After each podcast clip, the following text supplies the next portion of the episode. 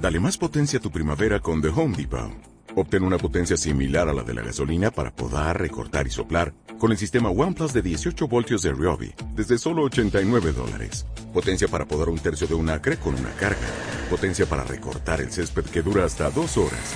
Y fuerza de soplado de 110 millas por hora. Todo con una batería intercambiable. Llévate el sistema inalámbrico OnePlus de 18 voltios de Ryobi. Solo en The Home Depot. Haces más. Logras más es una definición, yo quisiera que me hicierais de conciencia. A ver, ¿qué es para vosotros conciencia? Para luego, porque se va a hablar mucho en este coloquio. Entonces vamos a definir esa palabra. Jacobo, ¿quieres empezar? No se puede definir. O sea, está más allá de definición. Si se pudiera definir, estaría limitada o sería algo menos que la definición. Ten en cuenta, perdóname que te interrumpa, que aquí nosotros en Europa tenemos, no sé, muy marcada, no sé si vosotros también, eh, como definición de conciencia algo referente a la moral. Por esto quería que lo aclarases. ¿Comprendes? que hicieras esa, esa distinción. O sea, no, eh, el término conciencia tiene una acepción, sí, como ética, eh, volverse consciente de ciertas normas o las normas, pero realmente a eso no creo que nos eh, refiramos cuando hablamos de conciencia y es en, ese otro nivel que no se puede definir. Podríamos decir que, por ejemplo, la cualidad de la experiencia es conciencia. Tú cuando ves una luz, eh, realmente detrás o en el hecho, en la cualidad luminosa, está la conciencia. La luz no existe ni afuera ni adentro. O sea, no existe como un fenómeno físico, como tal como luz. En el espacio lo que existen son una serie de ondas electromagnéticas, cambios fotónicos. Tampoco existe en la actividad cerebral como luz. Como luz, en esa cualidad perceptual, es conciencia. De la misma forma el sonido. O sea, el sonido a nivel de espacio, eh, físicamente no existe sonido o sea, no existe nada en el universo físico similar al sonido. Lo que llamamos sonido es una cualidad de la conciencia, tal y como la experimentamos. O sea, si tú analizas a nivel físico lo que, llama, lo que percibimos como sonido, pues es un conjunto de cambios vibracionales de moléculas de aire, pero no hay sonido ahí, como tampoco existe sonido a nivel físico, fisiológico. O sea, si tú penetras al cerebro y tratas de encontrar el sonido ahí, tampoco existe. Entonces es también una cualidad de la conciencia. De tal forma que la conciencia podría, en este nivel, no de normas éticas, conceptualizarse como lo que está por detrás de cualquier acto perceptual, lo que sostiene la cualidad misma de la experiencia. Esto podría ser. Y existen muchos niveles de la conciencia. He mencionado dos digamos, la cualidad perceptual visual, la cualidad sonora, son dos niveles de conciencia, pero existe el visual, la cualidad sonora, son dos niveles de conciencia, pero existen muchísimos otros niveles de conciencia y todos tienen en común el pertenecer a ese algo que está por debajo de todo, pero no se puede definir. Bueno, bueno yo, la técnica de meditación que más me gusta, es la observación, porque el observador puede observarlo todo. O sea, todo el conjunto de cambios que ocurren, todas las modificaciones, todos los, eh, pues la infinita variedad de experiencias, todas ellas se pueden observar y por lo tanto el observador es el que unifica. De tal forma que cuando tú aprendes a observar, cuando tú observas cualquiera de estos cambios desde esa referencia, eh, el hecho mismo de poderlos observar te empieza a integrar. Por ejemplo, uno puede sentirse muy confuso o muy nervioso en cierto momento. Bueno, uno si recordara que puede observar el estado de confusión, el mismo instante en el que uno observa la confusión, se coloca en el punto de integración fuera de la confusión. Porque ¿quién es el que observa la confusión? Pues no puede ser nadie dentro de la confusión. Por lo tanto, en ese momento uno recuerda que la naturaleza propia está más allá de esa confusión. Esto no quiere decir que la confusión no exista o que no esté ocurriendo. Está ocurriendo, es un fenómeno que está aconteciendo, pero el observador se encuentra siempre un paso adelante, por así decirlo, de toda la experiencia que está aconteciendo. O sea, de la no identificación con la circunstancia. Yo creo que es un poco más complejo que, que la no identificación, porque en cierto momento uno se da cuenta que todo lo que sucede es parte de la identidad. Esto es, hay, parecería como que hay un proceso intermedio de no identificación, en donde la observación es para mí la técnica más extraordinaria, porque, digamos, es como eh, la evidencia fehaciente, clara, de que siempre en nosotros existe algo trascendente, sin ideología. O sea, no necesitas acudir a ninguna ideología, sino que está allí siempre, todo lo puedes observar. Y siempre hay algo que está observando con quien te puedes conectar. Y aquí lo pongo entre comillas semánticas, esto de con quién te puedes conectar. El simple hecho es que lo puedes observar y el observador se coloca fuera del evento, pero después de integrar todos los eventos, o sea, cuando acompañas tu vida cotidiana de la observación, empieza a suceder algo, empiezas como a encontrarte contigo mismo. Es una técnica, es una herramienta simplemente que te ayuda a unificar, porque por definición el observador es lo que unifica.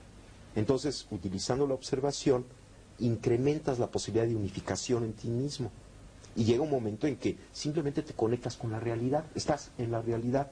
Y en ese momento, toda la discusión acerca de identificación o, no identificación ya no existe. Estás más allá de identidades o no identidades.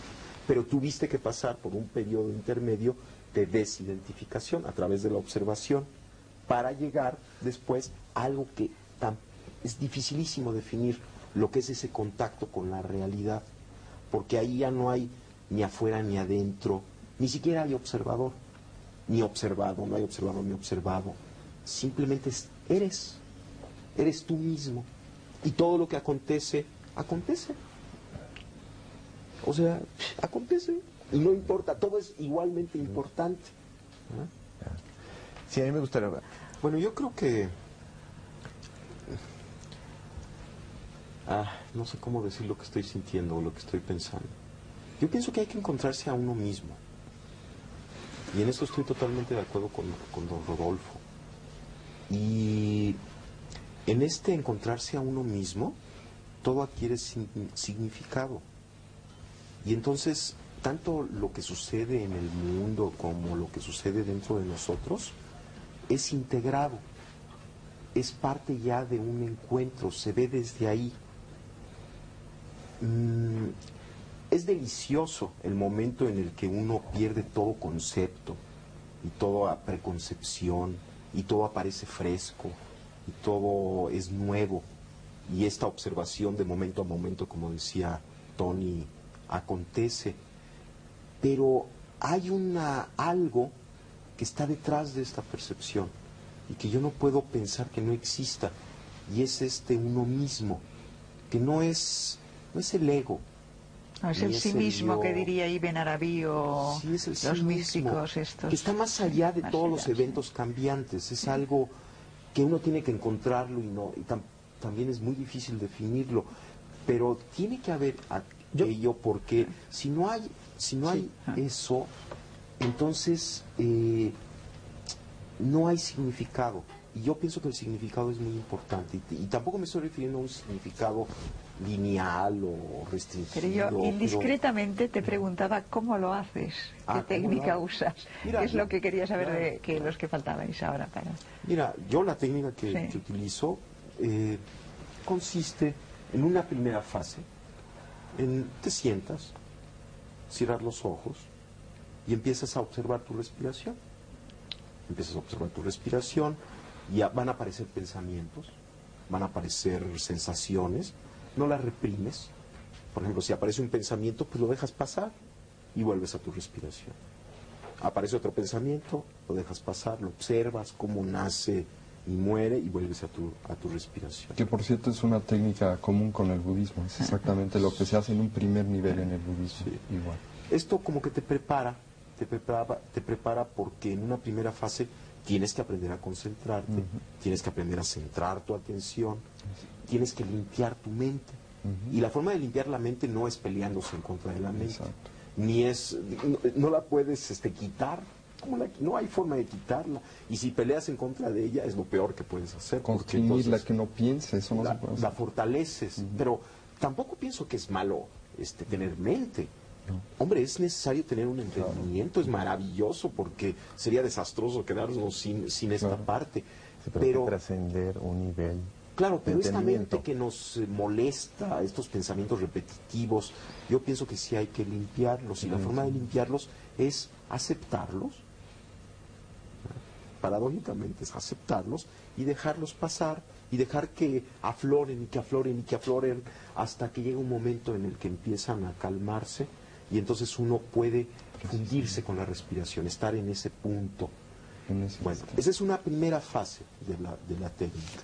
Una segunda fase consiste en empezar, por ejemplo, a observar tus pensamientos, tu cuerpo, tus sensaciones, unificar tu cuerpo, recorrer tu cuerpo, observar parte por parte, ir sintiendo, aceptando, sin pelearte en contra de tu cuerpo, sin juzgarlo, sin analizarlo, sino simplemente, por ejemplo, después de que estás en esta respiración ya concentrada, empiezas a sentir la parte alta de tu cabeza, las sensaciones táctiles, las sensaciones de la superficie, después empiezas a sentir cada parte, cada parte de tu cuerpo, vas como bañándolo, recorriéndolo poco a poco, hasta que llega un momento en que puedes observar tu cuerpo como una unidad es como recuperar tu imagen corporal.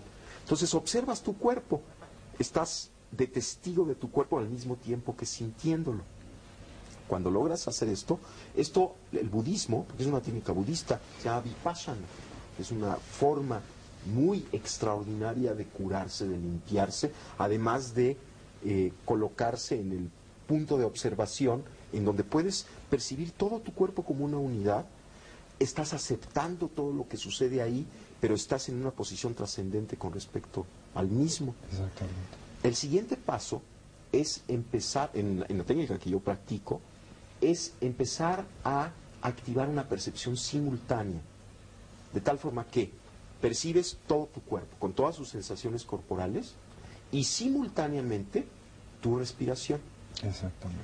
El siguiente paso implica, por ejemplo, poner atención a tus pensamientos.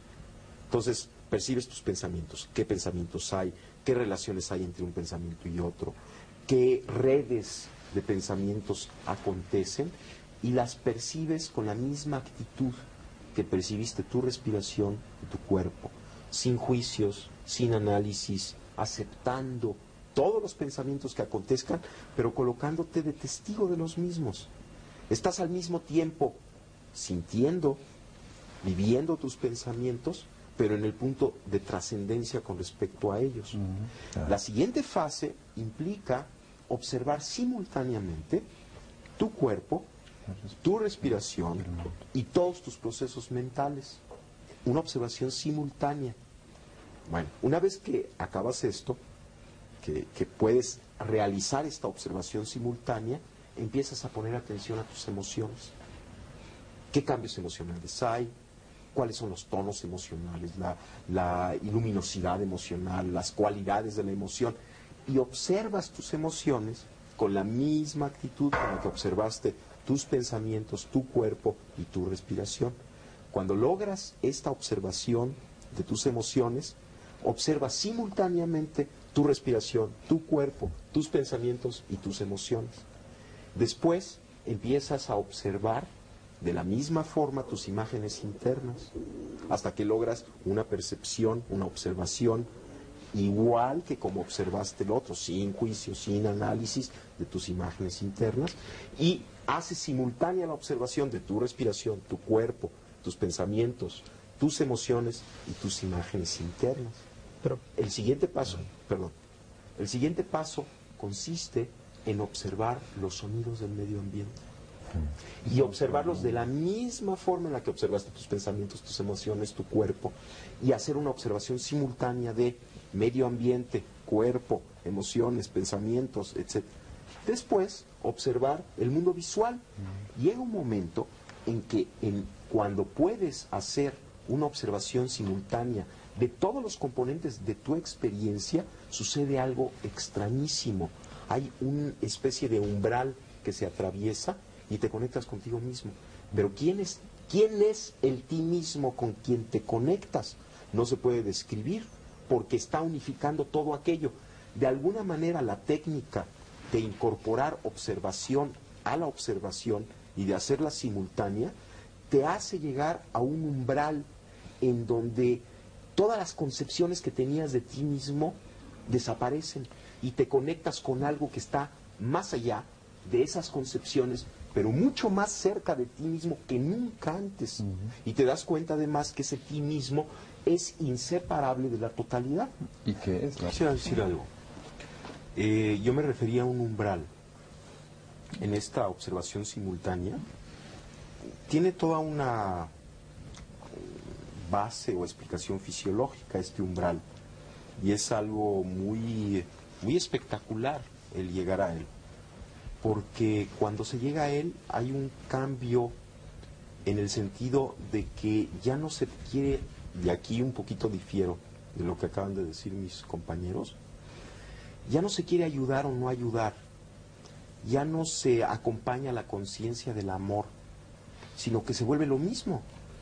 Pero esto ya es un O sea, paso no muy- hay- muy no hay- evolucionado. No hay ni conciencia ni amor, simplemente hay esta, esta Ser, realidad. ser, el ser. Pero Ajá, aquí ya y es todo amoroso, Sí. no, hay, no tiene una Sí. cualidad de amor añadida, sino que es lo mismo.